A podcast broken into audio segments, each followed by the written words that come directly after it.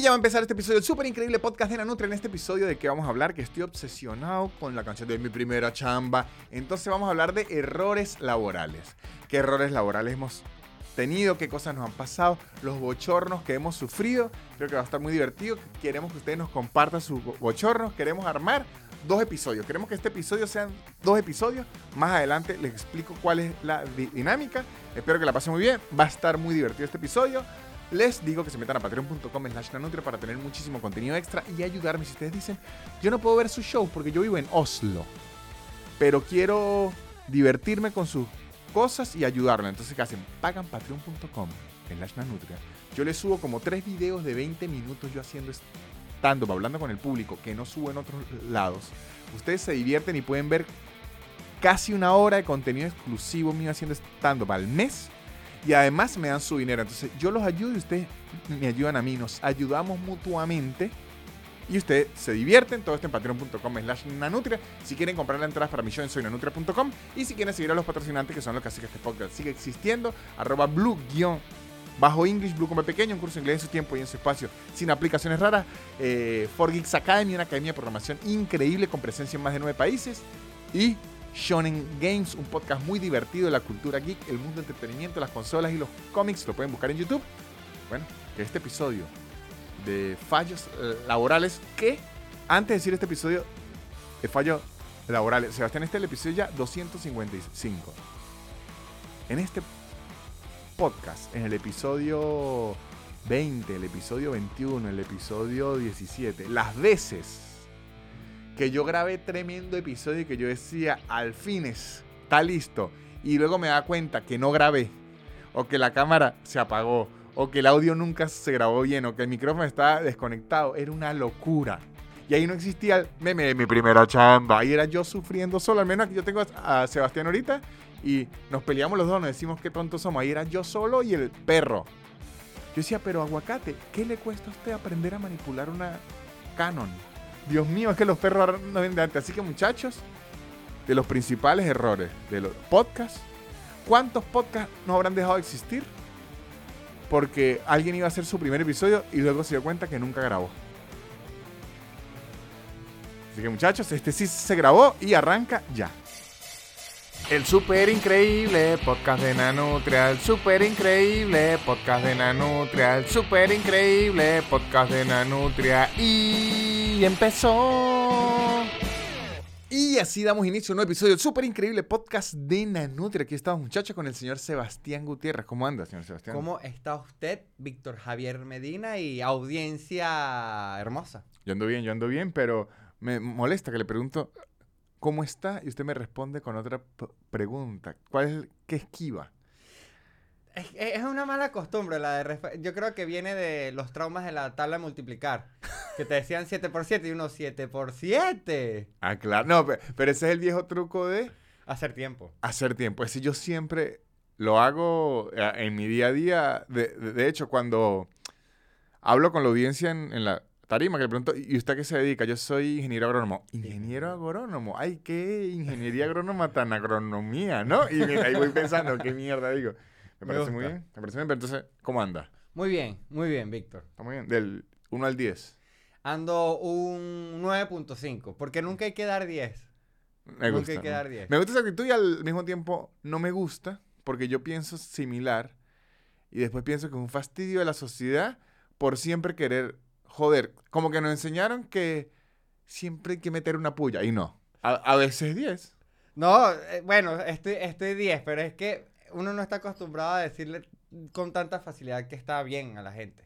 Yo, yo, yo recuerdo un profesor que decía, yo nunca doy 20, siempre doy 19. Es porque que se me recuerda. Bueno, desgraciado. Porque hay algo ahí mal, pero a veces no hay algo mal, a veces alguien hizo todo bien. No, pero no te quiero mal acostumbrar a, la excelencia. Yo digo, es que de verdad, ahí me volvió a molestar. Como una actitud, mire, profesor, yo no sé a usted qué le haya pasado en la casa, no sé qué a usted le haya pasado en la universidad, pero somos adolescentes haciendo el mayor esfuerzo por pasar física. Si las respuestas están bien, póngale 20 no cuesta mucho. Se me acostumbra. En verdad, ¿a qué? Hacer algo bien y que esté bien valorado. Entonces, por eso es que después usted dice, nada está perfecto. Es que de ahí arrancan las inseguridades. Exacto. Entonces, ¿qué es? Se malacostumbran a estar seguros. Claro. Y en la cama, más bien hay que. No, también hay que decirlo. Yo, es que depende. ¿ves? O sea, porque ahí. Porque yo no creo que usted tenga que evaluar a la gente cuando no tiene que evaluarlo. ¿Sí me explico? Ah, Sí, usted, dice- usted- es un Ah, profesor de la cama. Usted dice que en la cama no se ponen notas. Exactamente. Ah, creo que tengo que mandar unos mensajes cuando salga de aquí. Sebastián llega y envía, mira, mi amor, hoy sacaste 76, porque creo que aquí faltó un poco aquí. Buena presencia. ¿Tiene punto? No, Sebastián. Hay que aprender que cuando se evalúa, si alguien salió todo bien, hay que evaluar bien. Y también hay que aprender que cuando no hay evaluación, hay que evaluar. Si llega un, un amigo suyo y usted considera que en vestimenta no está de 10, no hace falta que lo diga porque no es un... No está en el Miss Venezuela. Yo digo que para eh, decirle a la gente cosas es nada más es el estás bello, amigo. O, coño, tienes un papel toalé pegado atrás en el culo. Eh, o sea, es los, do- los dos límites. Es que yo un día vi un TikTok que así es donde me entra la info- información ahora. Así, este, si yo hiciera este podcast, o sea, si este podcast naciera hoy, se llamaría Lo que vi en, Tik- en TikTok. Increíble. O sea, an- Me encanta. Ya esto como ya tiene tres años, el súper increíble podcast, pero si, si inicialmente se llamaría Lo que vi en TikTok, que era la regla de los 10 segundos, ¿no? Ujú. que es, si una persona tiene algo que en 10 segundos no se puede arreglar, Ok. Un moquito. Es preferible un puede. moquito. Aunque, aunque ahora que lo estoy pensando, esa regla tiene que tener sus excepciones. Porque, un ejemplo, si usted está manchado un pantalón en la parte de atrás con grasa, eso no se puede arreglar en 10 segundos, pero yo se lo debería Bueno, eso decir. a veces. eh, eh, y ese pantalón en verdad no se puede arreglar a veces nunca. Eh, es, eh, exacto, pero sí creo que uno le debería decir o que alguien se recostó una pared pintada o que alguien tiene la menstruación está manchando. En ese caso, Yo creo que uno se lo debería decir. Entonces, la regla de los 10 segundos, as- asterisco. Asterisco. Pero en general es, si usted tiene, le quedó crema Como de de afeitar. afeitar, se le puede decir. Si a usted anda despeinado o algo, se le puede decir. Tiene algo en el diente, se le puede decir. Si alguien tiene un bigote que a usted no le gusta, No. ¿qué se hace? Se Mal habla... combinado tampoco. ¿Qué se hace? Lo que nos dice la sociedad, se habla a espaldas de esa persona diciendo, Claro. mire este idiota ¿Para qué están los bigote". grupos de WhatsApp entonces? Exactamente. Muy bien. Hablar a espaldas de la otra persona está permitido. Siempre y cuando la otra persona no se entere. Porque si se entera, bueno, es un problema.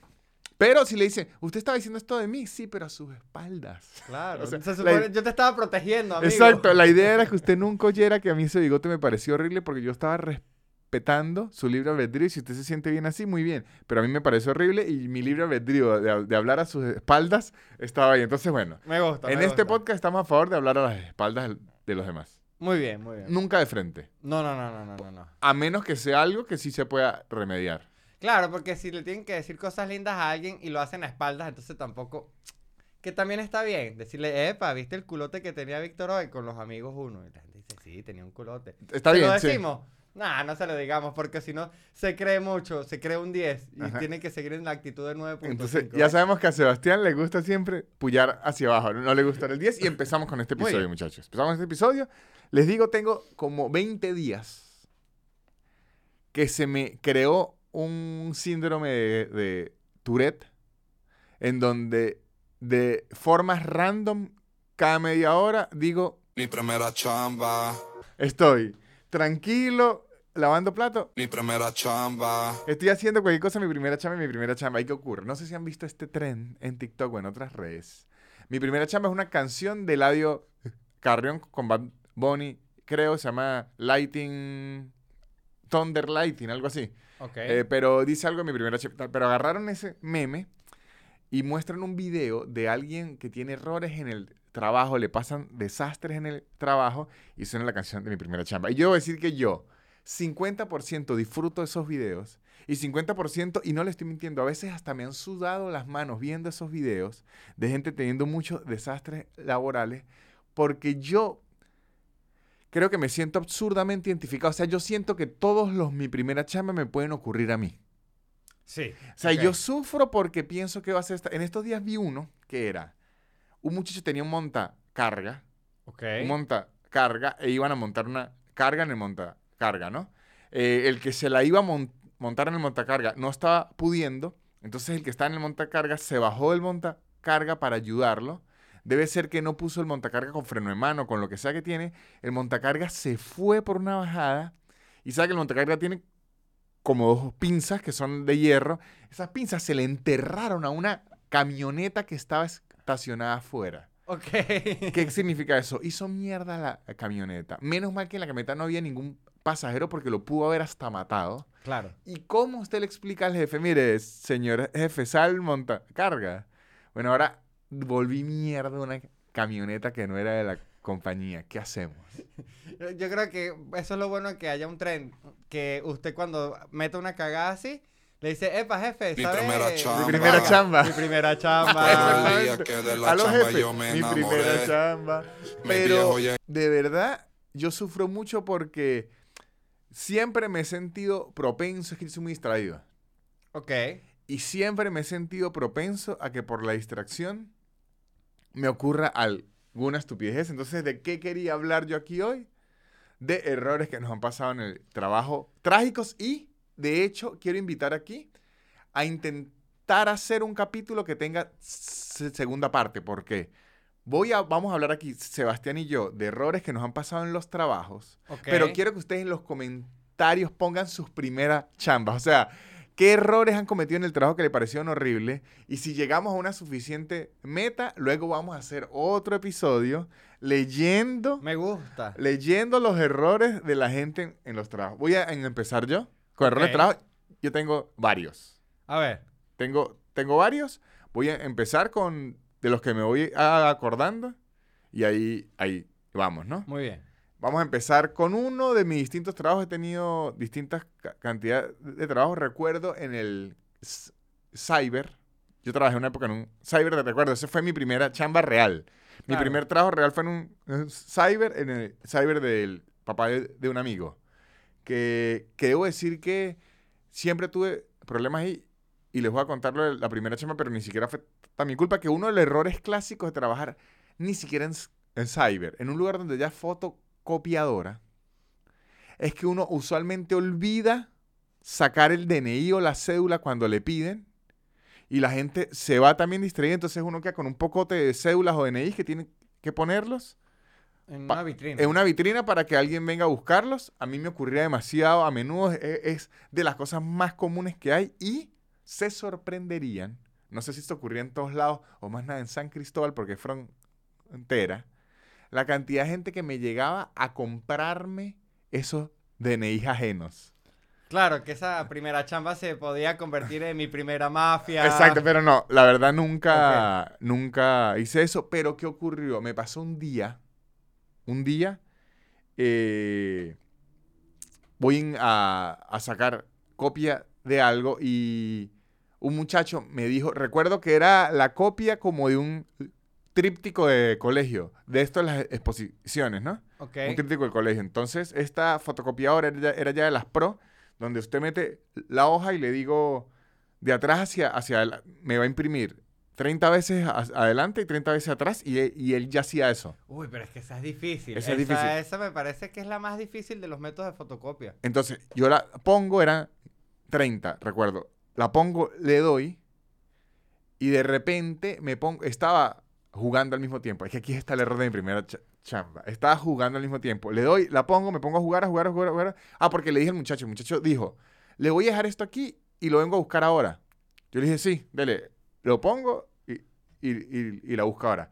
Y estábamos jugando, estábamos jugando los del cyber, le faltaba uno y dije, entro yo, porque además sabes que si el del tipo del cyber se, se- se mete es como más cool para que los chicos se, se diviertan. Claro, claro. Me pongo yo a jugar y yo no me di cuenta que en vez de 30 puse 3000. Le di mal, ¿no? Le di mal y me puse a jugar, a jugar, a jugar. Cuando vi, ni siquiera se imprimieron las 3000 porque se acabó el papel antes. Claro. Cuando yo me di cuenta, había impreso mil trípticos de un lado y del otro. Claro.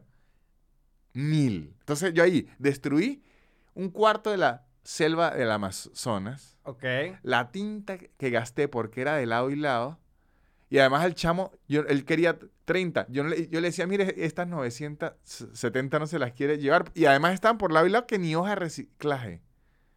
Claro. Yo tuve mil trípticos de una exposición de geografía Claro. ahí en la impresora. Claro, que puedes haberle hecho como que, bueno, invita más personas a ver tu exposición. Yo creo Te que es hora... faltan nueve- eh, 990 y... 70, no, no, 970. Yo creo que es hora de que usted me provoca agarrar al chamito y decirle, a usted lo veo como un visionario. No deje que sus conocimientos se queden en el aula de clase. Yo creo que es momento que usted esparce estos conocimientos por el mundo. Y usted ahí, ajá, pero el- al jefe le tocó decirle, mire, perdimos una resma por, porque mi primera chamba o... No le dije. Claro. No me atreví.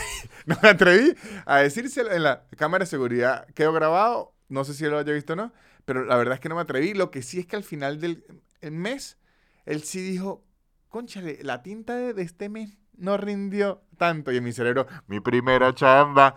Pero la verdad, las ganas de morirme que yo tenía. Y no, y no debo decir que lo hice con...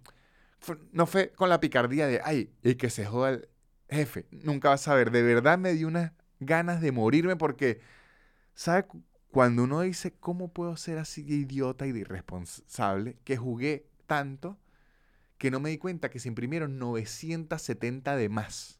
O sea, se pudo haber incendiado la fotocopiadora y yo ahí jugando. O sea, si se imprimieron 10 de más, 20 de más, digo, ok. Pero Claro. ¿cómo soy tan irresponsable y desgraciado? Que se imprimieron 970 de más. O sea, eso tuvo que haber estado como una hora. Claro, y tú, y tú ahí dándole al juego. Dándole al juego, y porque no llegaba un cliente nuevo ni nada, y yo ahí dándole, dándole, dándole. De verdad es que sufrí. Y ahí también yo sufrí un día, pero no es culpa mía, porque era el papá de, un amigo. Y el papá de mi amigo se había divorciado recientemente de la mamá de mi amigo y estaba con otra muchacha que iba a ser la esposa futura de él, ¿no? Entonces estaban en esas riñas de la, la familia, ¿no? Y cada vez que el hijo se enteraba que el papá le compraba algo a la nueva esposa, que ahí no era esposa, la nueva novia, él venía a desvalijarme el cyber. Pero entonces el papá me decía, no puede dejar que él venga a sacar plata de la caja. Pero era mi amigo, yo le decía, en un punto le dije, ¿sabe qué? Resuelvan sus problemas ustedes. O sea, pero yo no voy a estar aquí en unas riñas familiares porque a mí me metía mano en la caja la nueva novia, el hijo, todo el mundo un peo ahí. Y yo decía, ¿sabe qué? Yo llegué, después llegué una hoja y se lo empecé a anotar a cada uno, estilo, si fuera fiado. Llegaba la nueva novia, ¿cuánto se llevó? Esto. El hijo, ¿cuánto se llevó esto? Y después le decía al jefe, cóbrele usted a ellos, yo no voy a estar en este peo de arreglar los problemas fa- familiares de usted y todos los pagaba el pobre cyber. Sí, no, la opción era ser un sapo. Sí, es que eso es lo que dije yo, yo es, yo no voy a ser un delincuente, yo voy a ser un sapo. Exactamente. A mí no me van a acusar de delincuente y llegaba y, y sacaba una plata y tal. Y él me decía, no, pero pues, us- usted por qué no hace nada. Y, ¿y, qué coño voy a hacer en entrarle a tiros a su nueva novia o a su hijo? No. No, y es que no, no, no, a mi, no, a mi nueva novia no. A mi hijo sí quizás le puede dar unos tiros. Lo peor es que así era, así era la respuesta. Él decía, no, y además, mi amigo era mi amigo de toda la vida y además peleador. Entonces yo dije, no, róbense su plata y arreglen ustedes su vaina. Y de hecho, recuerdo que cuando cerraron ese cyber, porque obviamente si entienden que tenían este sistema de administración, que se gastaban mil fotocopias al mes extra, y la nueva novia y el hijo le metía mano a la caja, eso fu- fue a la quiebra Claro. mi amigo escribiéndome un día en la noche, ya tengo las llaves, vamos a llevar una computadora. Yo le decía, no, yo le decía, no, yo no quiero participar en nada de esa locura, pero estaban en, en esa maldad y la verdad es que recuerdo que esas mil fotocopias me persiguieron. O sea, yo duré noches diciendo qué tan imbécil soy. Claro. Porque Claro. es que uno dice, si me pasó este error, me pudo haber pasado cualquier otra locura. Es que, es que, bueno, yo trabajé un tiempo en una agencia de ploteo. Y los errores con, con hacer de impresión son demasiado... Que las impresoras son muy desgraciadas. Porque aparte, exacto, las impresoras ya de por sí se comportan como les da la maldita gana. Y sí, perdóneme sí. el francés. No, pero sí, sí, sí, sí. Pero yo, yo también arruiné ploteos gigantescos. Recuerdo unas chicas que una vez fueron a hacer una tesis y eh, la imprimí mal. Al final las chamas llegaron y, y la tenían que entregar. Me senté con ellas a pegar todo en el piso porque era como una, una tesis de arquitectura. Las chamas rasparon esa entrega. Yo después con esa... Porque volvieron... Yo, claro, porque uno todo galán. Como que bueno, me cuentas cómo te va. Qué horror. Me cuenta cómo- yo- éramos jóvenes, yo todavía era un chamito. Y, y, y- me dicen, no, raspamos. Y, uh, no, no, no, impresiones yo también perdí por cantidades industriales. Yo, yo como Me gradué de bachiller en dibujo técnico. Yo trabajé mucho tiempo en una agencia de ploteo. Para que no sepa qué es ploteo, es de la forma en que imprimen los planos grandes. Se llama plotter. Sí. Es imprimir, pero planos grandes, como decir un pliego de papel bond o más. Exactamente. Así. Exactamente. Yo trabajé en una agencia de ploteo y hacía una cosa que se llama digitalización, que es que yo no hacía los planos, sino los arquitectos o la gente hacía los planos y yo los digitalizaba. O sea, yo lo pasaba Los, los a traducías de, de, de papel a, a, a a computadora. AutoCAD. sí. Yo lo hacía en, en AutoCAD. Entonces, recuerdo que yo mataba a mis tigres con estudiantes que utilizaban el bicho de, de- de ploteo y a veces no querían digitalizar ellos o por flojera o porque no tenían tiempo, porque en arquitectura, Se- Sebastián que estudió arquitectura, mi hermana que estudió arquitectura, arquitectura es eh, 20% del tiempo es estudiando cualquier otra materia, 80% del tiempo haciendo maquetas. Sí, 80, eh, eh, no, 75, porque hay 5% de creerse mejor que los demás. Exactamente, exactamente. Y hay, entonces vamos a ponerle eh, s- 70, porque son 20% estudiantes, 5% de creerse mejor que los demás y 5% de escuchar de los ingenieros que ustedes no son i- i- ingenieros. Y, y el 70% de hacer maquetas. O sea, estudiando arquitectura se pierde demasiado tiempo en la maquetería. Demasiado, es ridículo. Entonces, los estudiantes, como estaban tan full de las maquetas y todo, me dejaban digitalizar. Y recuerdo una vez que es otra. Mi primera chamba. Pero no fue tan culpa mía. Una muchacha no manda a digitalizar planos. Yo tenía, es importante, la edad yo tenía 17 años. me manda a digitalizar los planos. Eran muchos planos. Yo, yo subcontrato a un amigo. Y- y- Yo ya era un contratista. Subcontrato a un amigo que en verdad mi amigo era, era bastante bueno. Hicimos los planos, ¿no? Lo hicimos, lo hicimos, hicimos, se lo entregamos. El, póngale que ya defendía la tesis un jueves. Y además eran los de la tesis. Y a mí me tocaba eh, ir a, a cobrar la plata un viernes en, en la mañana, ¿no? Ok. Yo voy a cobrar mi plata tranquilo porque yo además, como había subcontratado a mi amigo, yo, yo ya tenía a él pidiéndome la, la plata a él, ¿no? Yo llego al otro día, la, le escribo a la muchacha y la muchacha no me responde los mensajes. Ni siquiera me pareció raro porque le digo, eso habrá sido como en el 2007. Y les digo este concepto para la gente que es menor de 25 años. Eh, antes, el concepto del ghosting no existía. No, antes el ghosting era lo normal. Exacto, entonces antes que alguien no le quisiera responder a uno, usted sabía que se le estaba escondiendo, pero había que ir a buscarlo. O sea, era prácticamente un juego. Sí, no se tira, em, ah, no se tira la toalla por el ghosting. Exacto, no, de hecho yo recuerdo, no me ocurrió a mí, a todo el mundo, eh, cuando se llamaba a un teléfono fijo a la casa a preguntar por el papá, la instrucción del hijo era jamás decir que si estaba a la primera. Usted tenía que decir, déjeme ver si está, así lo tuviese enfrente. Ey, es verdad. Claro, usted Lo sí, había usted sí decía, mi papá sí está, ya se lo paso. Maldita sea, ¿para qué le dice que sí estaba? No, antes el Estoy ghost- ocupado. Sonaba el teléfono y el papá de uno gritaba, estoy ocupado. el ghosting antes era institucional. O sea, había que preguntar, entonces usted tenía que atender. Ahorita que, que dicen o sea, que la generación de cristal que ahora se pone ansioso por las llamadas. Antes, también antes fingían Uy, no antes atender- daba mucha ansiedad. Claro, te daban muchas órdenes. Como Sí. que, yo me acuerdo que mi mamá me decía como que, mira, si es tu tía Esta- tal, claro, tu tía esta es una lista. tal, sí me lo pasa. Si es, si es tal persona, le dice que lo llama después. Si es tal, dice que no. Ajá. Es la lista negra, la lista. Entonces, uno tenía que atender. A veces era muy descarado porque uno no tapaba bien y que. Papá, lo llama el señor Lee, ¿usted está o no? no, que no está. Pero la instrucción antes era: usted atiende. No, disculpe, está su papá. Déjeme ver si está. Así está enfrente suyo. Usted lo tapa y dice: Mire, que es el señor del gas. ¿Usted está o no está? No estoy. Antes estar era opcional. Eh, antes estar era opcional. Qué mejor forma Ajá. de decirlo. La presencia física antes era una opción. Era, Usted decía, exacto, era "¿Sabe- conceptual. ¿Sabe qué? Hoy no estoy. Claro, claro, era un concepto abstracto. la- Exacto. el y, estar. y de hecho, recuerdo que después que nos mudamos, Mm. Mi papá lo que hizo fue la, la gran movida macabra que solo daba el teléfono de mi abuela.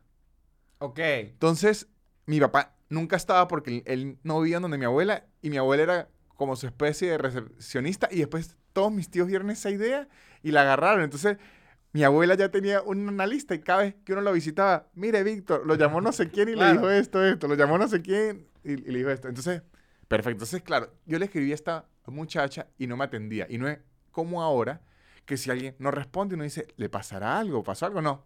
No respondió, usted dice, ¿quién sabe qué habrá pasado, no? Pero yo ya tenía cuadrado con ella que iba a ir a la casa en la mañana a cobrarle, ¿no? Llego, le toco el timbre. Que ahí también podía ocurrir el está no está y la persona mirando desde la ventana. No, de hecho, yo me acordé, o sea, ahora con todo este concepto de eh, ghosting y todo, a uno llegan flashbacks. Yo me acordé que había una muchacha a la que, como mi primer. No mi primera chamba, aquí sería mi primera. Echada de perros, Ok, por así decirlo, ok. como decir oficial, mi primera echada de perros, exacto Ok. que yo le iba como a visitar a la casa. Esa era como la costumbre que yo tenía porque a mí no me gustaba mucho hablar por teléfono. Me parecía raro. Uno estar hablando por teléfono ahí. Yo tengo tres her- hermanos, era un, un teléfono fío. Mis tres hermanos mirándome así. A ver, dígale ahí, dígale algo. Ay, sí. Entonces yo iba a visitarla y recuerdo, o sea, pero esto ya fue de grande, que siempre salía la hermanita o la abuela y decía, déjeme ver si está. Claro, que Siempre que, Dios mío, estuvo. claro, claro, ah, ¿vio? Siempre, no, pero ojo, a veces sí salía, no es que yo fui, no es que fue una relación tan horrenda que nunca estuvo. A veces estaba y a veces no. Ok, ok. En- ok. en- entonces, a veces no estaba yo. Pero ojo, yo est- estábamos, estábamos ya tan acostumbrados a eso que yo tenía una ruta. Yo tenía un amigo que vivía cerca de ella. Entonces yo decía, me voy a donde ella. Y si no está, si no está, le llego a donde mi amigo. Entonces, ni siquiera es, es que perdía la Era como tarde. ir al otro chat. Ajá, exactamente. Entonces, la muchacha esta no me, no me respondió. Le llego yo a la casa, me abre la mamá con una cara de culo durísima. Me dice, este es el muchacho de los planos, ¿no?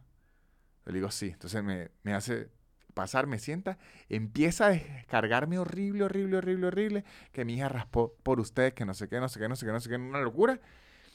Y al inicio yo me sentí como invadido, pero luego como que me entró así en la mente y le dije, ah, pero ¿qué culpa mía esto, no? Entonces ella me muestra y primero, ahí yo me estoy enterando que los planos que hizo la chama no los había hecho ella, se los había robado. De quién sabe dónde, ¿no? Ok, O sea, ella se los robó y nos los mandó a digitalizar. O sea, ella no había hecho una verga. muy bien. Y lo que me dijo es que raspó porque ella había hecho un complejo deportivo. Complejo deportivo, como un velódromo. Ok. ¿no? Complejo deportivo. Y del prim- de planta baja no había una escalera para subir al primer piso. Tenía tres pisos y en los planos de la planta baja nunca había una escalera subir al primer piso y dijo que la rasparon por eso, que obviamente si alguien hace un complejo deportivo y si usted lo termina de construir, Depende de qué deporte, también hay que preguntar, ¿no? así si es de escalada, De funciona. parkour, de pronto. Pero si usted termina de construir un velódromo y de repente alguien dice, no veo la forma de subir al primer piso, sí es una razón para raspar a alguien, para Sí, reprobar a alguien. La tipa empieza a echar la culpa a mí y yo le empie- ahí yo me vuelvo todo loco. Le digo, no, pero miren, los, porque ya me mostró los planos. Le dije, "Mue- muéstreme los planos que ella me dio. Y entonces me los muestra y dice, aquí no hay escalera. Se me dice, claro, pero usted tiene que saber. Le dije, no, la que tiene que saber es su hija que se va a graduar de arquitectura. A mí me dan unos, unas cosas y yo las replico. Yo le decía, yo prácticamente soy una fotocopiadora y además le empecé a decir, si se va a grabar de arquitecto y no sabe dónde va la escalera, sí merece que la reprueben y tal. Y además, ustedes están culpando a alguien de 17 años que ni siquiera está en la universidad de que su empecé yo a atacarla, atacarla, la volví loca, la vieja roja, la rechera, me dijo que no me tenía que pagar. Yo le dije que sí me tenía que pagar porque yo mi trabajo lo hice. Y no fue que lo hice mal, porque si ella me hubiese mostrado que en lo que me dieron había una escalera y yo no se la puse, es mi culpa. Claro. Pero si no había una escalera, yo, yo dije, bueno, no, sé, o sea, ni lo pensé, subirán por cuerda, no sé. Que mira, no soy arquitecto. No, tú no analizabas los Exacto, planos, no, tú no. solo traducías. Ujú. una fotocopiadora. Sí, sí, sí. Yo, lo único que me aseguraba es que las medidas dieran igual hacia arriba, porque eso sí era el, el- el trabajo, porque uno en el AutoCAD lo hace escala. Claro. Pero el resto de funcionamiento de cosas, eso no es problema mío. Y la tipa de la rechera roja, roja, roja me dice que no me va a pagar, que no me va a pagar. Y yo le, póngale que eran, no recuerdo, pero imagínense que eran 80. Ok. Y yo le digo, bueno, entonces me 60.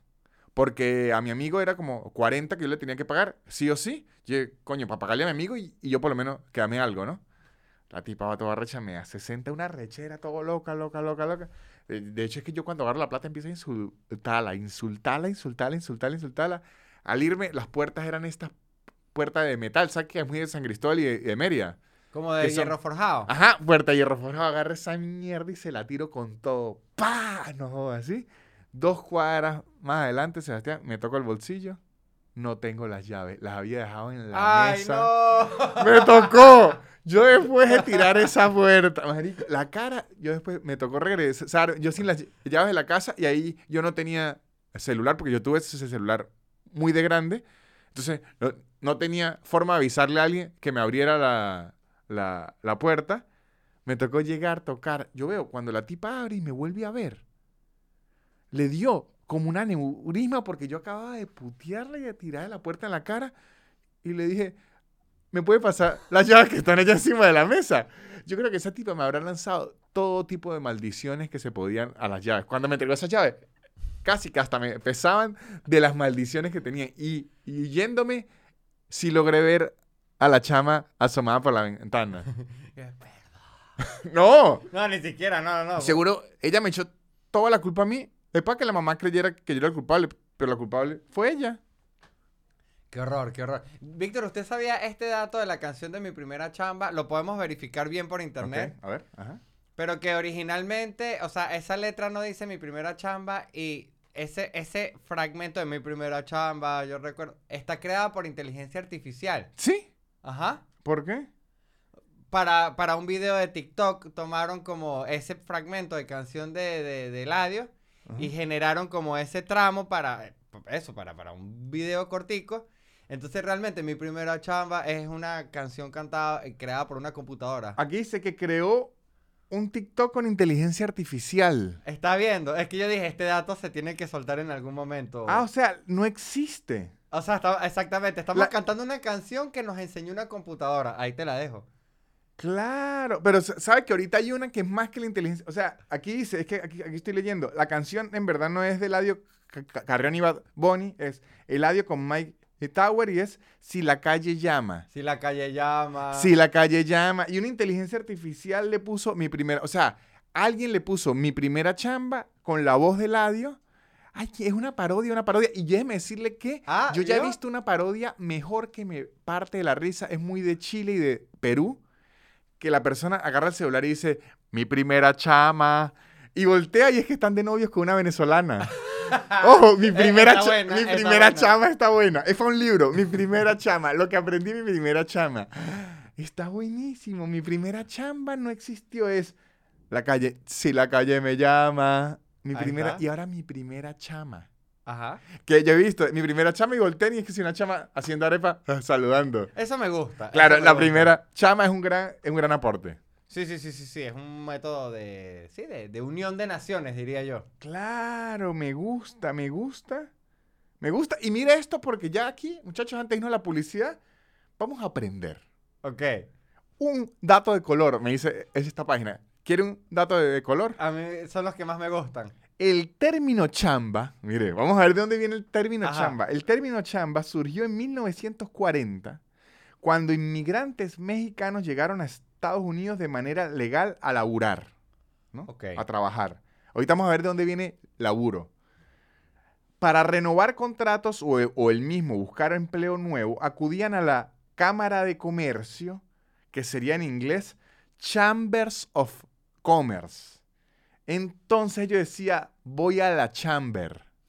Ah. Voy a la chamber, es voy a la cámara y de ahí viene, voy a la chamba y de ahí viene, voy a chambear. Está bueno, me gusta. Buen dato de color. Buen dato de color. ¿De qué color es? No sé porque no soy racista. No, no, no, aquí Ahora no viene, vemos ¿de dónde viene la palabra laburo? Porque eso es muy de, de Argentina y creo que de Italia.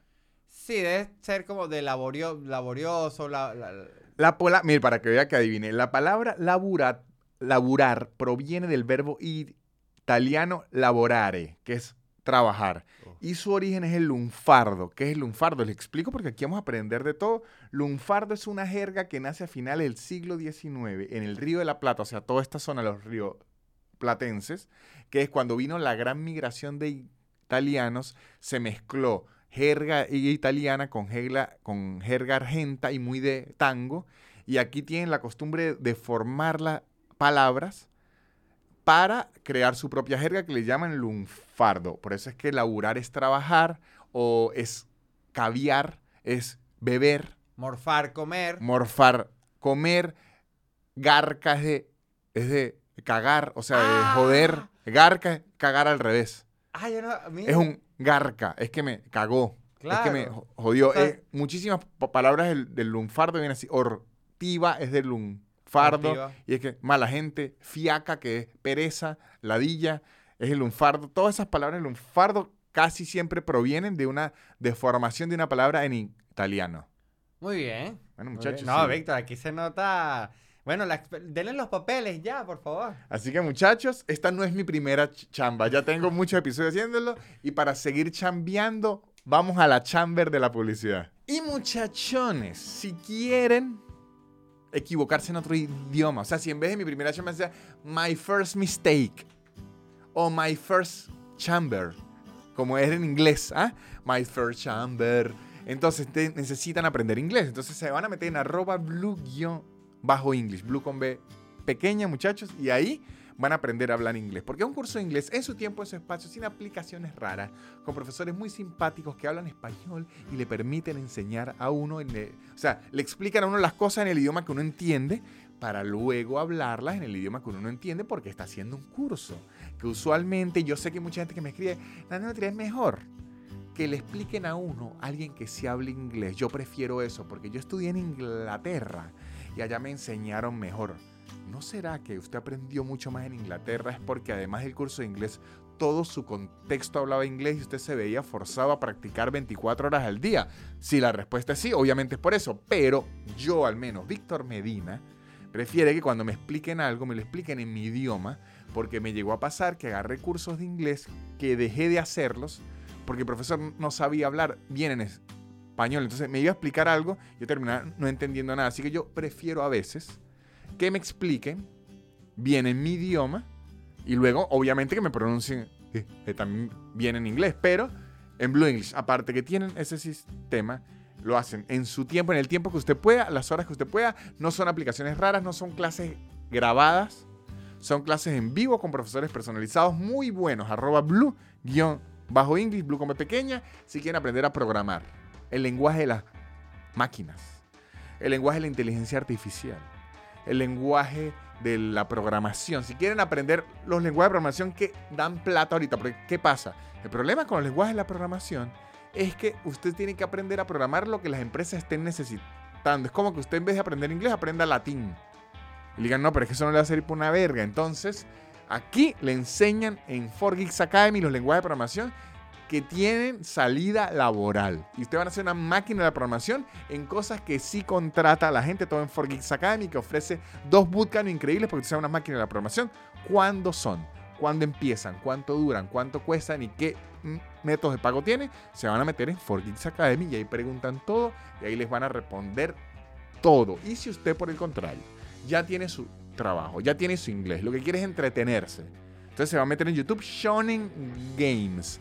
Shonen Games. ¿Y qué va a hacer? Oír un podcast y ver un podcast muy divertido y entretenido de la cultura geek, el mundo de entretenimiento y las consolas, que además ofrece juegos gratis en su plataforma para descargar en el celular y usted tener, se puede divertir oyendo el podcast, entreteniéndose con sus juegos, divirtiéndose y aprendiendo del mundo de las consolas, la cultura geek y el entretenimiento, todo en Shonen Games. Yo no digo más, que sigamos con nuestro episodio. Y seguimos muchachos con cuentos de Mi primera chamba. o sea, errores laborales que se han cometido, que se sufren muchísimo. Voy otro. A ver, a ver. Voy otro. Yo estaba en mi pasantías. Hice mi pasantía en una siderúrgica en Barquisimeto, ¿no? En, en el área de, sistemas. Y mi tío, mi tío tenía un, un cargo muy alto en la siderúrgica. Muy, muy, muy alto. De hecho, yo recuerdo que el primer día que me... En el primer día, no sé si han trabajado en una empresa así de grande, pero es estilo en la... En las películas, en el primer día, usted va con una, ta- una tarjetica y, y- va pasando por todos los departamentos y le entregan su uniforme, su todo. Y recuerdo que cuando veían mi- apellido decían, uy, ese apellido, ese apellido aquí es de temer porque es muy arriba. Lo van a confundir con que usted es familiar. Y yo, ay, sí, sí, me van a confundir. y de verdad él era muy... Él era... Es, hasta la fecha, un tipo... Es muy buen tipo, pero es un tipo muy correcto. Ok. O sea, pero ¿sabes ya cuando alguien es tan co- correcto que usted dice, "Ay, no se puede ser tan correcto? O sea, un tipo muy, de hecho, que eh, cuando me deportaron, él fue el que me recibió en su casa y explicándome, es que usted no estaba haciendo las cosas correctas. Claro, le dijo muy Jódase". bien hecho que lo hayan Sí, deportado. sí, yo sí, Claro, más bien te regañó. Sí, sí, sí, prácticamente. Ojo, me buscó con cariño, pero con regaño. Dije, no joda, chico. Sí entiendo, sí entiendo a su tío. Ajá, es un tío hiper correcto, hiper, hiper co- correcto. Pero, ¿qué ocurre? En esa misma época, ¿sabes que uno siempre está buscando el rebusque? Uno es venezolano, echa para adelante buscando rebusque. Como yo trabajaba en sistemas, era el edificio del área administrativa. Recursos humanos, contabilidad, administración, todo eso era el mismo edificio. ¿Y qué ocurre con eso? Que por lo general, o al menos en esta empresa, era de predominancia femenina. Póngale que en ese edificio habíamos 40 personas, 5 éramos hombres. Ok. De resto, 35 eran mujeres todas, todas. Las jefas, las, las no jefas, las pasantes, todas eran mu- mujeres. Y mi primo, mi primo, vendía ropa de mujer. Muy bien. Entonces, ¿qué ocurría? Para mi primo, el edificio en donde yo trabajaba se le hacía agua a la boca.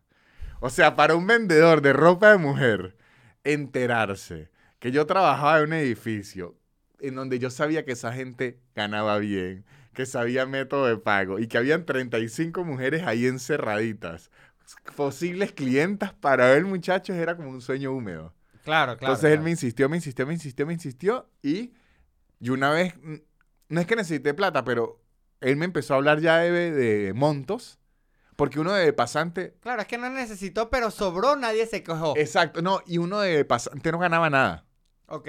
nada, Eh, nada. Proyección de experiencia, Víctor, me parece. No, no, o sea, si ganaba, No, no. no es que me pagaban cero, me pagaban algo, pero era ínfimo, Sí, sí, sí. era ínfimo. Yo por suerte no gastaba mucho porque vivía en donde mi tío y todo eso, pero uno siempre quiere plata.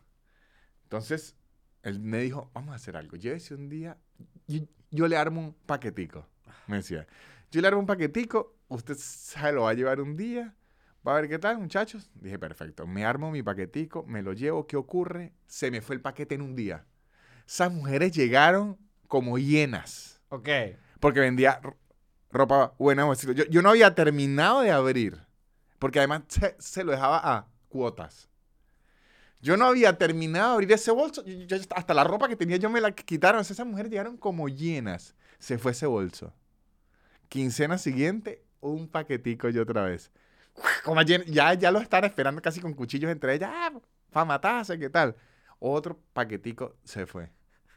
Luego, ¿qué ocurre? Se empezó a correr el rumor de que alguien estaba vendiendo ropa en las instalaciones. Y eso estaba prohibido en la empresa. Me imagino, claro. Estaba prohibido en la empresa. Es una usted- siderúrgica. Ajá, exacto, que estaba prohibido vender ropa. Entonces, ¿qué dijo mi tío? Como era el correcto. Yo voy a agarrar esto por las manos y voy a descubrir quién es el que está haciendo eso. Ah, ¿no? ok. Cuando se aparece mi tío a ver quién era, ese día a mí hasta se me había olvidado llevar el paquete y mi primo me lo fue a llevar él. Me encuentra mi tío, a mí y a su hijo. No, porque al final era, era eh, exactamente su propio hijo el que estaba. ¡Claro! No, de verdad, la cara era. No hubo ni regaño. Porque es como que le destruimos la carrera a él. Y que, malditos, llevo 25 años en esta empresa. Haciendo todo lo correcto. Y vienen ustedes y me montan una mafia de venta de ropa. Y además era el hijo y yo, así infragante. Y nosotros ya, ya casi que estábamos montando un tarantín, unos precios. Claro, estábamos montando. Es que, en serio, muchachos, era profits. O sea, es el, el- el meme de que yo ya estaba que renunciaba a las pasantías y me dedicaba a vender ropa en la siderúrgica. O sea, era porque ya estaba, ya estaba permeando en gente de otros departamentos acercándose. Claro, es que ese es el problema de los negocios ilegales cuando son exitosos. ¿Sí? Y Por eso es que les cuesta tanto la vida, que, eh, por eso es que Pablo Escobar no podía disfrutar tanto por ahí. O sea, se- el negocio se estaba moviendo muy duro. Porque, Claro. ¿qué ocurre? Si usted trabaja en una siderúrgica, usualmente son muchas horas de trabajo, usted está mega concentradísimo y tal, no hay mucho tiempo para ir a shopping. Entonces, nosotros le acercamos el shopping a la, al No, y lugar. eso- Y esos son máquinas, esos son sitios, pla- son plantas. claro, plantas donde hay que estar instalado en las plantas. Pero si te vieran la cara de mi tío ayer para que sonara Mi primera chamba. mi tío así mirándonos, al hijo, al hijo y a mí con el... Y además, ¿A quién regaño primero? y no podían entrar gente que no trabajaba en la siderúrgica al lugar dejaron entrar al hijo porque dijeron, este seguro viene a hablar con el papá. Y lo que venía era meter mercancía en la... em-". Dios mío, qué pena. Ahí se me acabó el negocio a mí de, de la venta de, de- de ropa. Que, ojo, me, me vieron haber despedido y todo. Ahí sí debo decir que, por ser mi tío, no me despidió, pero fue por la misma vergüenza. Porque él es lo suficientemente correcto de, de que me hubiese despedido. Yo creo que ahí yo tuve la suerte de que él creyó que el hijo me corrompió 100%. Claro, en esa siempre hay que, hay que lanzarse al hijo. No, y mi primo ya era un, un desastrico, así que yo dije, vamos a echar la culpa a él. ya Claro, que más". probablemente tampoco era el pri- la, la primera situación No. de tu tío con, con- con el hijo de ese Ni de esa cerca, manera. ni de cerca. Claro. De hecho, era la primera situación en donde a él no le había costado plata. Exactamente. Entonces, todo recayó en la culpa de él y, y yo mantuve mi trabajo. Ok. Pero, no, pero después, a partir de ahí, se pusieron, enviaron un, un mail que me hicieron enviar a mí mismo que decía que estaba prohibido vender art- ar- artículos en, en la empresa. Y yo decía, Dios mío, están perdiendo una gran posibilidad de, de venta aquí.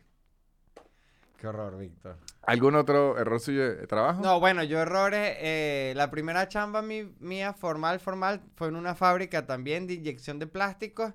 Y lo que pasa con ese tipo de primeras chambas es que no tienden a ser tan divertidas porque son de productos masivos. Ujú. este, y fabricamos. Muy cuchara- industrial. Era muy industrial. Fabricamos cucharas, moldes, este, mucha, mucha utilería de plástico para la casa. Y sí me acuerdo que de diseños que yo entregué, hubo, hubo una, un porta toallitas sanitarias que yo diseñé, que yo hice la, o sea, el cálculo de paredes, lo hice en vez de hacia afuera, hacia adentro. Entonces, o sea, ponte que... ¿No entraban? Entonces no entraban las toallas sanitarias y, y, y fue un, un ¿Y, temón. y se hicieron cuántos? No, se, fue, fue nada más en el primer tirón porque es como cuando se hace como la primera... La prueba. El, pri- el primer muestreo, pero igual se pierde material, se pierde plástico, se pierde tiempo y se pierde plata.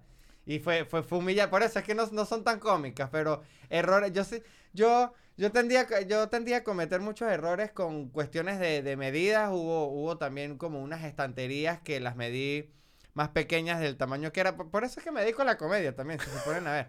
Pero esos son como los errores. Bueno, una vez, aquí, aquí haciendo eh, más memoria, recuerdo que trabajaba en una empresa de cocinas muy grande en Venezuela, pero trabajaba como en el área de diseño De- o sea, empresa de, de fabricar. de fabricar cocina. cocinas, pero yo no trabajaba en las tiendas que le vendían las cocinas a los clientes directamente, sino trabajaba más como en la parte que se diseñaban los, los sistemas que se mandaban a importar, como que las cerraduras, lo, lo que se llaman los herrajes de las cocinas, que son como los, los correderas y todas esas partes metálicas.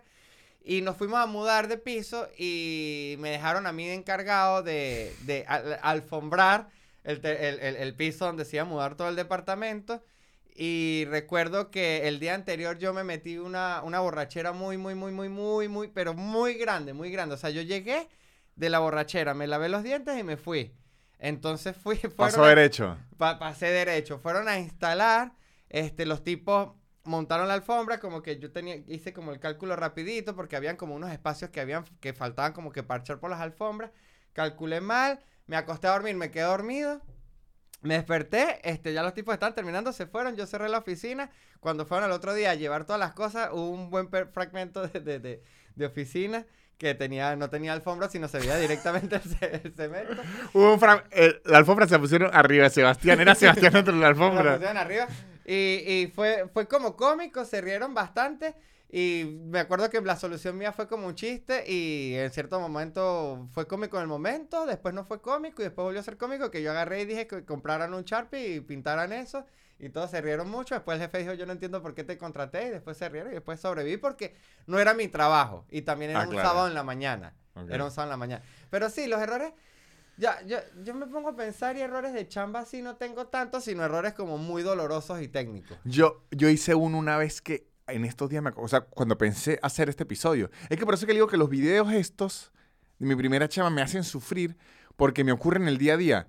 Yo recuerdo esos momentos que hice y me vuelve a dar la sensación horrible que genera. Yo, eh, una época ya en, en- en San Cristóbal viviendo, esto fue el año antes de yo dedicarme a la a comedia. Ok. Este, yo me dedicaba a programar, o sea, yo era matador de tigres en general, me dedicaba a programar, Ok, me dedicaba al mantenimiento de, de computadoras muy bien. y me dedicaba a la instalación de cámaras de eh, seguridad, ¿no?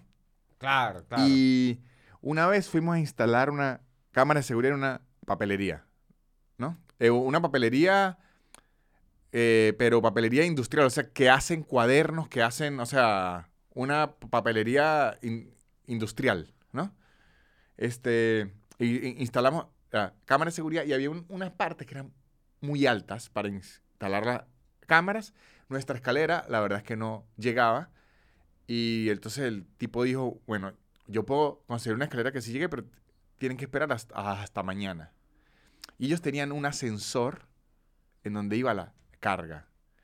Y nosotros le, preguntamos a, a uno de los chamos, ¿y si nos subimos en ese ascensor, acomodamos la cámara y la bajamos? Entonces el tipo dice, sí, pero hay que esperar a que llegue el, el que manipula el, el ascensor. Llega el, el que manipula el ascensor, mm, mm, no quería, decía no. Ah, porque yo recuerdo en esa época en Venezuela acaban de poner una ley eh, con lo de la seguridad industrial. ¿Se, se acuerdan que, que una época todo el mundo empezó a hacer el curso de seguridad industrial que era un buen trabajo? claro. Bueno, porque acaba, ahí acaba de ser la ley y estaban muy estrictos con la seguridad in- industrial. Que a todas las empresas les obligaban a tener a alguien de seguridad industrial que regañaba a todo el mundo. O sea, estaban mega, mega estrictos. Entonces, no, instalar las cámaras fue un fastidio porque no se podía hacer nada peligroso. ok. Y, la, y, y nosotros estábamos acostumbrados que si a guindanos como unos Y si hay monos. algo que le gusta a los ingenieros es estar al borde de la muerte. Sí, sí. No, y además que Así sean informáticos. Además que teníamos a nuestro instalador, que era un electricista de la vieja escuela, que es electricista. O sea, la seguridad industrial era su peor enemigo. Claro. Ser un electricista que decía, yo agarro estos cables con la boca mientras... o sea, él... Que no, vamos a bajar los breques para cortar la electricidad. No. No, vale. Yo trabajo electricidad directa, así sé si funciona o no una vez. Bueno, logramos convencer al tipo que ya nos había dicho, ok, no, ¿no? Subimos el ascensor, instalamos lo primero, no, bajamos, cuando vamos a instalar lo segundo, él para operar se tenía que poner detrás del ascensor en donde estaba la, eh, la, la botonera. Nosotros nos metemos, le dijimos, suba, subió y habíamos dejado la puerta abierta. Ok. Y la puerta no era corrediza, sino abierta. Así, O sea, cuando subió, la puerta se dio con el marco del ascensor durísimo y descuadró el ascensor de una vez. Pero les digo esto, o sea, pa- para que entiendan la gravedad, por si no están en- entendiendo. La instalación de las cámaras costaba como 3 millones. Ok. Imagínense esto. Yo solo con ver el, el golpe y lo que se descuadró, yo sabía que la reparación de ese sensor iba a salir como en 50 millones. O sea, para que vean la magnitud, suena ese coñazo, el tipo del ascensor sale, se pone la mano en la cabeza, la de seguridad sale, se pone la mano en la cabeza, sale el jefe y cuando nos ve a nosotros. O sea, no terminamos la instalación de la cámara, obviamente no nos pagaron, pero la cara, o sea, yo nunca había visto la cara de un hombre que de verdad me quiere matar. Claro, es que yo sí sentí cuando, por ejemplo, los errores con los moldes. Yo dije, ok, mi vida en verdad, no, me- no es que no me van a botar, es que me van a clavar un cuchillo. Claro, o sea, yo vi la cara del tipo y decía, Dios mío, qué ganas tengo de meterle un puñal en el pecho porque les des... O sea, lo que al tipo le iba a costar 3 millones... Porque además, como nosotros estamos empezando, ¿sabes? Cuando la empresa grande dice, voy a confiar en estos jóvenes emprendedores para que sigan adelante y tal, y le volvimos mierda al ascensor. Y ya él nos vio y dijo, usted no tiene la plata para pagarme este ascensor, que efectivamente no teníamos la plata para pagar ese ascensor, y nos fuimos. No, que- ahorita me estaba acordando de una que fue en escritura. eh, mi primer, que de hecho sí era mi primera chamba de guionista. Yo escribía para un programa de Nelson Bocaranda. Este, y me acuerdo que el, el- el sistema de escritura siempre era como que leíamos los guionistas lo que se ponía, o sea, la- las noticias. Y recuerdo que en una de la- las noticias se nos fue una vulgaridad así muy grande, no recuerdo exactamente, pero era una vaina así como que, Bocara- que, que, que- que decía como que me sabe a culo. Ah, decía sabe a culo. Me acuerdo que en la lectura dijimos como que, bueno, no, esto no va, esto no va, pero en esas de que se la pelotean entre los guionistas y como que nadie la corrigió y fue a prompter así y Bocaranda lo dijo y, lo, lo- o sea, Bocaranda agarra y nos dice después del programa como que me encantan estos guiones porque están muy atrevidos. Y yo marico, me inflé, me inflé, me inflé porque yo era el que estaba justamente eh, acompañando las grabaciones, como viendo el guion. Pero cuando llegué a la oficina, está, está mi jefe, bueno, nuestro jefe, y lo primero que me dice es, ¿cómo permitiste que Bocaranda dijera la palabra culo? Y fue como que, ¿cómo se enteró? Y fue, y fue, fue mi primer regaño como guionista. Es que, es que, hay, es que hay, un, hay una alerta de culo. No, seguro, eh, es que eso fue como que cuando se grabó, lo escuchó como el, el tipo del canal y le dijo como que, mira, estos guionistas tuyos están escribiendo vulgaridad, están haciendo que Nelson Bocaranda diga vulgaridades que, bueno, para la gente que no es Venezuela es como un periodista muy... Muy serio. Muy, exacto, muy creíble en Venezuela y muy serio. Entonces estaba como hablando, le salió como una frase. de- Bueno, era muy creíble porque después de los años empezó a... Exacto, pero fue como el creíble de los 2000. Exactamente. de o sea, sí. Era extremadamente creíble hasta que dejó de ser creíble. Sí, sí, sí, pero en ese momento todavía, que capaz empezó a dejar de ser creíble a partir de que Desde que dijo culo, él dijo, ¿saben qué? A mi carrera no importa nada. Ya dije culo una vez, voy yo para abajo. Y él estaba feliz. O sea, ahí, a, a mí lo que me da rabia era como que, pero, pero Bocaranda está feliz. Como que no, No. pero dijeron culo en televisión. Ustedes no pueden decir culo en Que, televisión. ¿Sabe que eso, ahora que lo dice, ya no es de, de- de primera cha- chamba, pero me, me impresiona muchísimo y, y yo creo que es una razón fundamental por la que yo creo que en un futuro ni mediano yo vuelva a ser medios abiertos en Venezuela, es por la, la censura. Aquí en Argentina, o sea, de hecho me parece una pacatería de censura los medios en Venezuela. Aquí en Argentina yo he ido a entrevistas y tal, y yo voy con timidez y los oigo decir unas cosas que me animan. Aquí se puede decir mierda, se puede decir culo, se puede decir puta. Sí. Aquí se puede decir prácticamente lo, lo que sea. En Colombia también. Que eso que uno tiende a pensar que Colombia es bastante conservador, pero tú también escuchas la radio y cabrón, lo que sea. o sea, es que me parece que tiene sentido porque por eso es que, bueno, y- ya lo hemos hablado en otro episodio, que la gente queda diciendo y que estos muchachos tan vulgares hablando así, eso, pues porque así es que habla la gente no- no- normal. Fue en los medios de Venezuela que se convirtió como en un convento. No, y nosotros no aprendimos las malas palabras. eh, o sea, nosotros no es que inventamos las malas palabras que un día nos reunimos los jóvenes. No. ¿Sabes? La, la reunión anual de jóvenes que dijimos, ajá, ¿qué vamos a hacer ahora? Vamos a inventar palabras malas. En verdad es como que uno igual las aprendió de los tíos, de los papás, todo, de de, todo. de todos lados. Sí. Yo, yo me acuerdo que mi abuela fue educadora toda la vida y ya no decía groserías nunca, nunca, nunca, nunca. Y la única vez que yo le escuché una grosería eh, fue hijo de puta y fue el 13 de abril del 2002. Re- Ok. El claro. 13 de- que el, hubo un golpe de estado en, en Venezuela, muchachos, el 11 de abril del 2002, en donde sacan a, a Chávez del poder y el 13 de abril vuelve. Pero como había golpe de estado y todo, estaba la situación muy tensa, entonces nos habíamos ido todos a dormir en donde mi abuela, como para estar la familia unida y, y apoyarnos, ¿no? ¿Sabes? Para no dejar a la abuela sola y al abuelo, o sea, estábamos Claro. todos durmiendo. Yo recuerdo que estaba durmiendo en el cuarto de, de mi abuela y entra mi tía, entró como a las siete y y media de la mañana, no- nos despertó y le dijo a mi abuela que Chávez volvió. Y recuerdo que mi abuela se despertó y dijo, hijo de puta. o sea, fue- Claro. Y ahí mismo se, se disculpó, me vio y dijo, perdón, Víctor Javier, pero fue la única vez que yo escuché a mi abuela soltar una grosería. Uy, no. a ver, otras primeras chambas que, que recuerdo. He tenido otra cierta eh, ca- cantidad de, de errores eh, laborales en el motel. Llegué a tener varios, que yo trabajé en un motel, pero nada así como que yo le diga que fue, creo que una sola vez, ahora que, que recuerdo, y ahí, ahí llamaron hasta la policía y todo, este... Yo no trabajaba de recepcionista y nada. Yo le he contado. Yo lo que hacía era. Yo trabajaba en la construcción. El dueño del eh, motel, él mismo tenía su propia constructora y, es- y ese motel siempre estaba en renovación. O sea, él siempre está construyendo, construyendo, construyendo, co- co- construyendo. Y yo trabajaba para la constructora esa. Pero como era el mismo dueño, eran las mismas oficinas y mi oficina quedaba al lado de la recepción, justo al lado. Y una vez la recepcionista tuvo que ir al baño y me dijo, ¿puede estar pendiente ahí? Y yo le dije, sí, en verdad el, el del trabajo no era nada difícil. De hecho, hasta me divertía porque chismeaba a quién venía ahí a entrar. Uy, a Claro, ver, ¿qué van a hacer? Y luego ella regresa y me dice, ¿entraron? ¿Qué habitaciones? O sea, ella me pedía que le dijera qué habitaciones se ocuparon para estar pilas, ¿no? Le digo esta, esta, esta, y le digo, y en esta entraron tres. sea, dos tipos y una chama, así estilo trío, ¿no?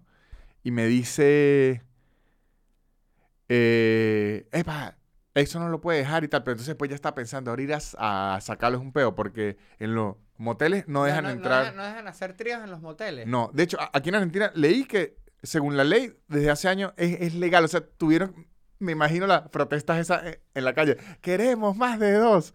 Queremos Claro, más de dos. es que sí me parece un poco injusto con la gente que le gustan las orgías que no, No. puede alquilar un hotel. No, en, en el que trabajaba yo, no. De hecho, había, había veces en donde se hacía, pero lo hacía, era la gente que se iban do- dos parejas distintas, alquilaban dos habitaciones y luego entre ellos se cambiaban así a, a pie.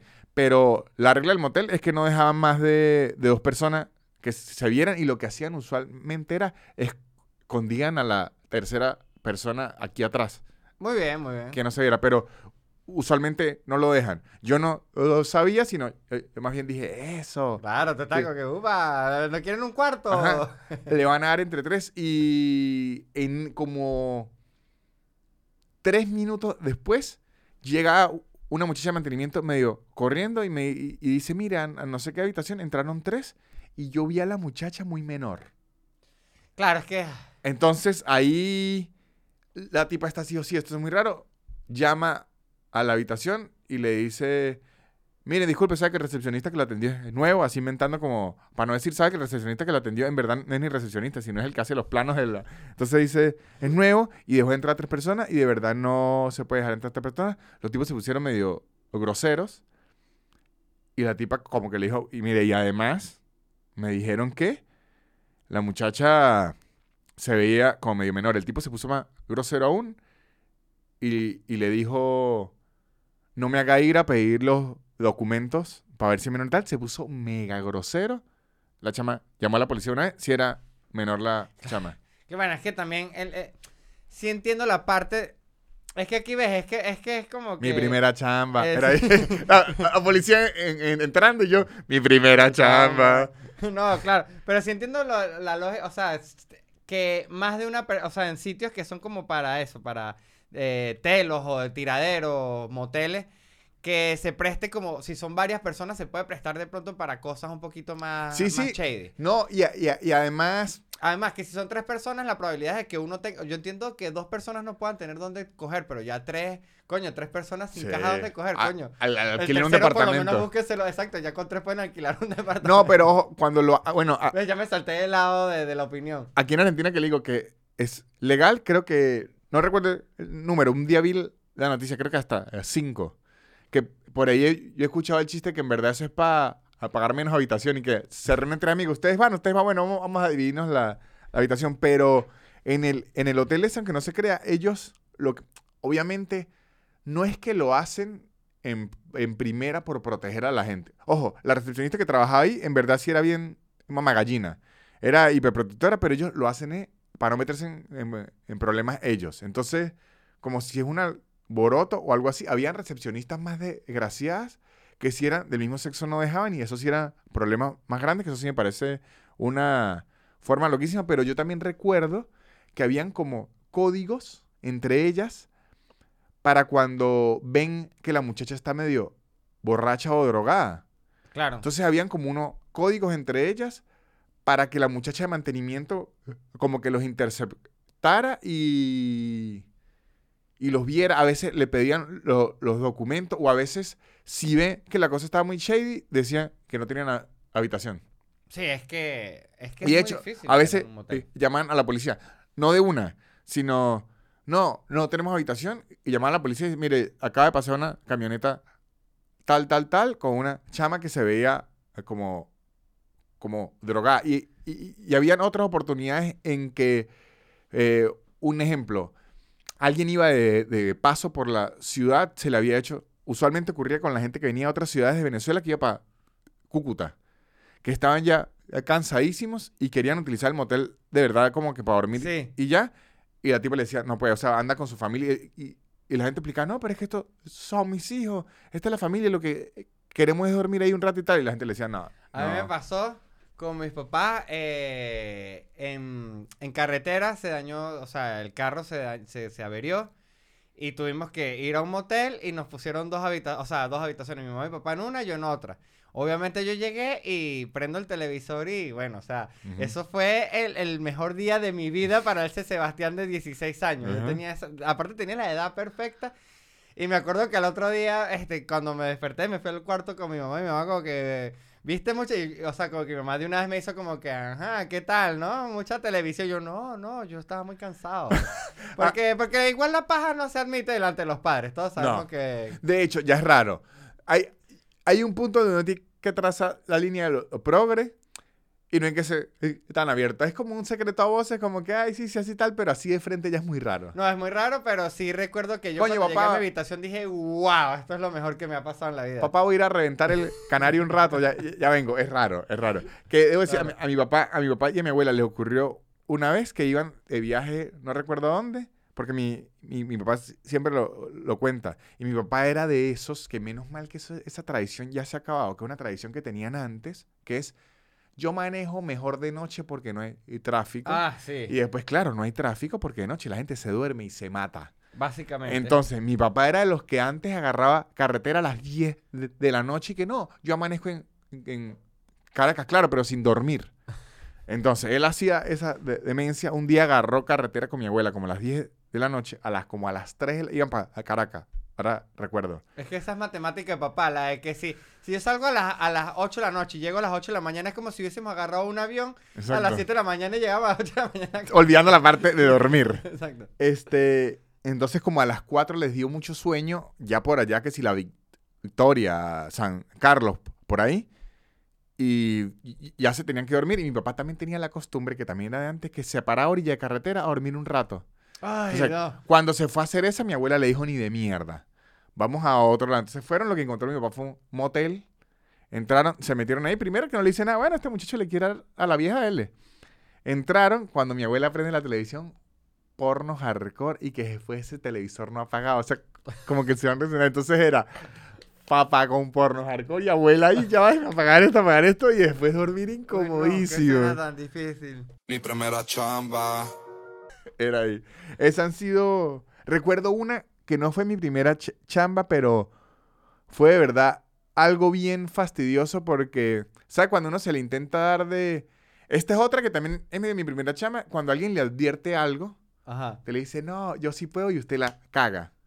Recuerdo que el portón de la casa de nosotros, o sea, la casa de mi papá es eléctrico, pero es eléctrico los que cierra, hacia- abre hacia, hacia arriba, o sea, tiene el sistema este de abrir hacia arriba y, y- y baja, ¿no? No es hacia lo- los lados. Sí, sí, sí. Mi hermano tenía la costumbre de tenerlo, de tenerlo muy medido.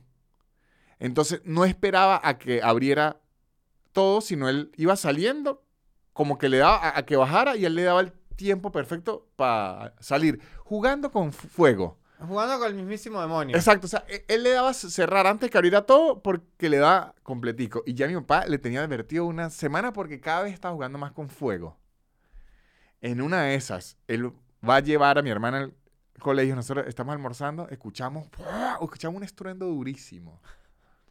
Cuando nos asomamos a ver, no lo hizo a tiempo. ¿Y qué pasó? Era una camionetica, una EcoSport. Ok. Una Ford EcoSport. Le dio con la puerta de atrás, con el vidrio de atrás al portón. Entonces, ¿qué ocurrió? Volvió mierda el vidrio. Volvió mierda la puerta de atrás de la camioneta. Volvió mierda el portón. Y volvió, un- y volvió un poco de mierda la pared. Y la cara de mi hermano era de ganas de morirse. O sea, Claro. ¿por qué era? Me creí el sabelotó y ahora volví mierda dos elementos importantísimos de la casa. Claro. Es que una cagada, las cagadas duelen, pero las cagadas advertidas duelen Es la más. peor, es la peor. Las cagadas advertidas, de hecho, yo soy muy poco místico, pero yo tengo un consejo de vida, o sea, un consejo de vida, no, un- una lección de vida que es un ejemplo. Si yo estoy apretando este bombillo subido en este mueble, ¿no? Y usted me dice, no lo haga ahí porque se le va a caer la lámpara. Yo ya busco otra, otra cosa. Y no es por la prevención ni nada, sino porque yo digo, este ya me lo dijo. Llega a caerse esa hijo de puta lámpara. Y después yo se lo dije que... fa-". Entonces a mí, cuando ya alguien me advierte algo, ya es como que me echó mal de ojo. Eh, sí, sí, es Entonces- como una maldición. Y además que si se le cae la lámpara en otra escalera diferente, usted dice, bueno, ya usted vio que yo hice lo, todo lo que exactamente. Pero a mí, si alguien ya me advierte algo, es como que me echó mal de ojo y yo ya tengo que hacer algo distinto porque digo, si me pasa el se lo dije, el se lo dije va a ser demasiado grande. Y usted ha visto cuando uno se lo dice a alguien, ¿no?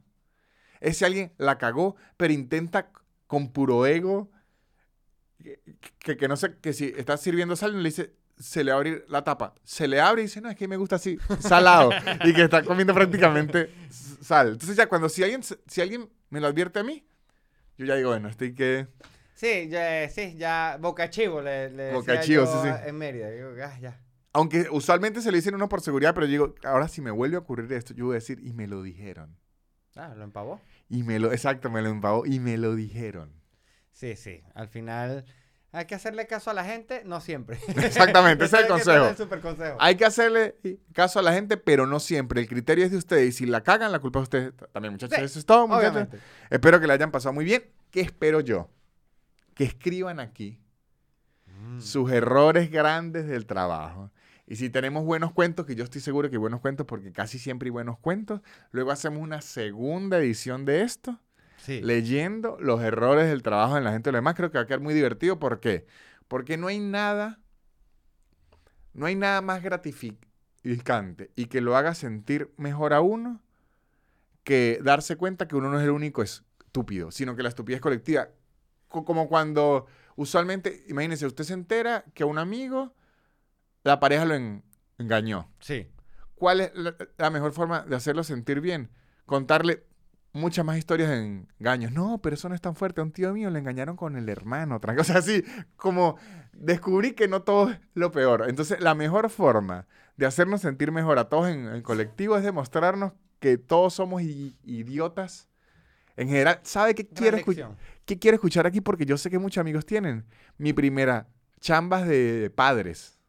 Sí, sí, sí. Papás sí. cagándola con los hijos, que eso debe pasar demasiado a menudo. A mí una- un amigo me confesó una vez, o sea, el hijo está todo, que la primera vez que se le cayó el bebé, lo recogió rápido y como que no se lo iba y dijo, mierda, se me acaba de caer el, el bebé.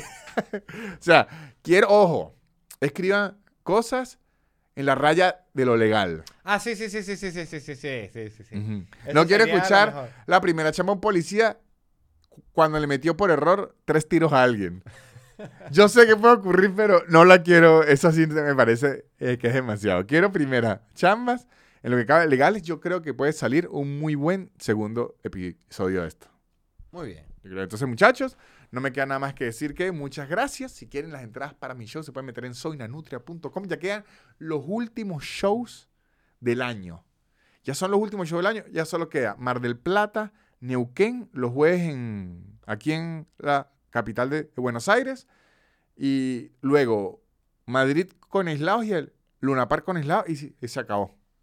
O sea, ya me quedan como seis shows este año y se acabó. Lo de los jueves y lo de Neuquén, Mar de Plata, míos. Y ai- aislados el primero de diciembre en Madrid y el Luna Park en patreon.com. Se queda muchísimo contenido extra, muchachos. Allá pueden ver muchos clips míos haciendo stand-up. Pueden ver muchísimos videos extras, pueden ver los lunes de preguntas y respuestas, pueden ver muchas labias de parrilla adelantadas, pueden ver un show por suma al mes que hago allá, ya pueden verlo todo en patreon.com slash nanutria. Y si quieren apoyar este podcast también, pueden seguir a los patrocinantes, que son los que hacen que este podcast le vaya bien y triunfe, que es arroba blue bajo English, Blue con B pequeño, un curso de inglés en su tiempo, en su espacio, sin aplicaciones raras. For Geeks Academy, una academia de programación increíble que tiene presencia en más de nueve países, profesores en esos nueve países y aprenden a hacer unas máquinas de la programación. Y Shonen Games, un podcast muy divertido de la cultura geek, el mundo del entretenimiento, las consolas, el anime, los cómics, que además tiene videojuegos gratis. Que muy, ¿Sabe cuál es la premisa de ellos que me fa- fascina? ¿Usted se acuerda que hay una época que ponían publicidad de los videojuegos y usted entra al videojuego y, y era de men, mentira. Sí. Como que creaban videojuegos, usted decía, este juego se ve divertidísimo y entraba y el juego era mentira. Ellos se pusieron a crear juegos que eran esos juegos de mentira, pero son reales. Me encanta. Entonces, si a usted le llama la atención divertirse, entretenerse, el mundo de los cómics, las consolas, todo eso, Shonen Games. Búsquenlo en YouTube. Yo no digo más, muchachos. Esto ha sido todo. Adiós. Swill the bill, ya. La élite. Barrera. Yeah. Yeah. Su, su, su, su, super increíble. Pop, pop, pop, podcast de Nanutria. Su, su, su, su, super increíble. Pop, pop, pop, pop, podcast de. Es casi una hora llena de locura y un acento gocho que es una dulzura. El perro siempre jodiendo la grabación y él soltando pura desinformación. Su, su, su, su, super increíble. Pop, pop, pop, pop, podcast de Nanutria. Su, su, su, su, super increíble. Pop, pop, pop, podcast.